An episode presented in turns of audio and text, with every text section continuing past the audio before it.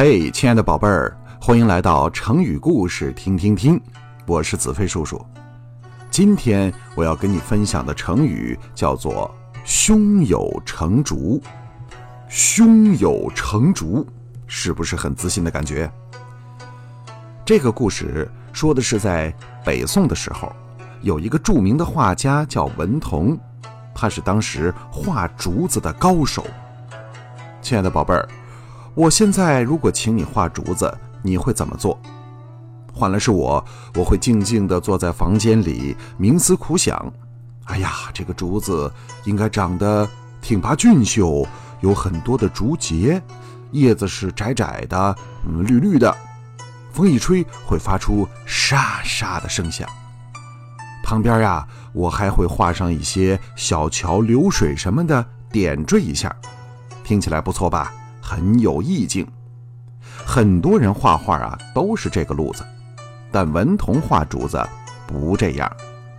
他首先是仔细观察，不管是春夏秋冬，也不管是刮风下雨，他都会常年不断的在竹林子里钻来钻去。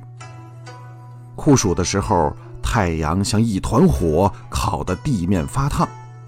文同呢？照样站在阳光下，全神贯注地观察，看竹子被太阳暴晒之后的变化，叶子会怎样的收缩，颜色会有什么样的改变。即使汗水湿透了他的衣衫，他也毫无察觉。有时候天上狂风暴雨，电闪雷鸣，文同一心要看风雨当中的竹子。于是，在倾盆大雨中，他一口气跑进竹林，顾不得抹掉脸上的雨水，就仔细地观察起竹子。当然，在那种天气里，即使抹掉雨水也是没有用的。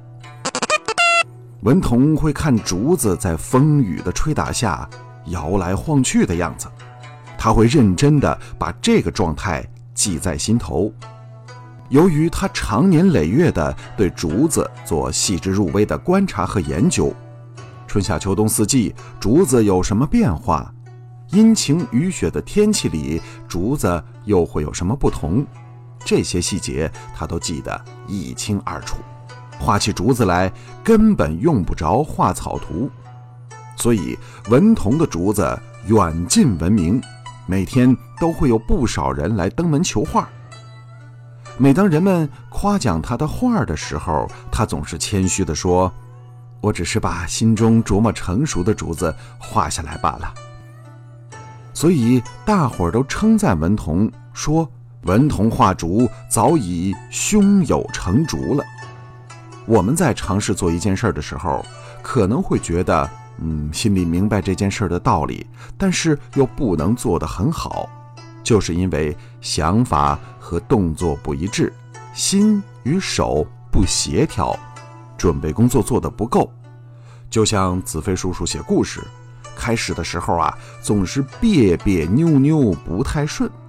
经过了一段时间的准备和练习之后呢，有进步。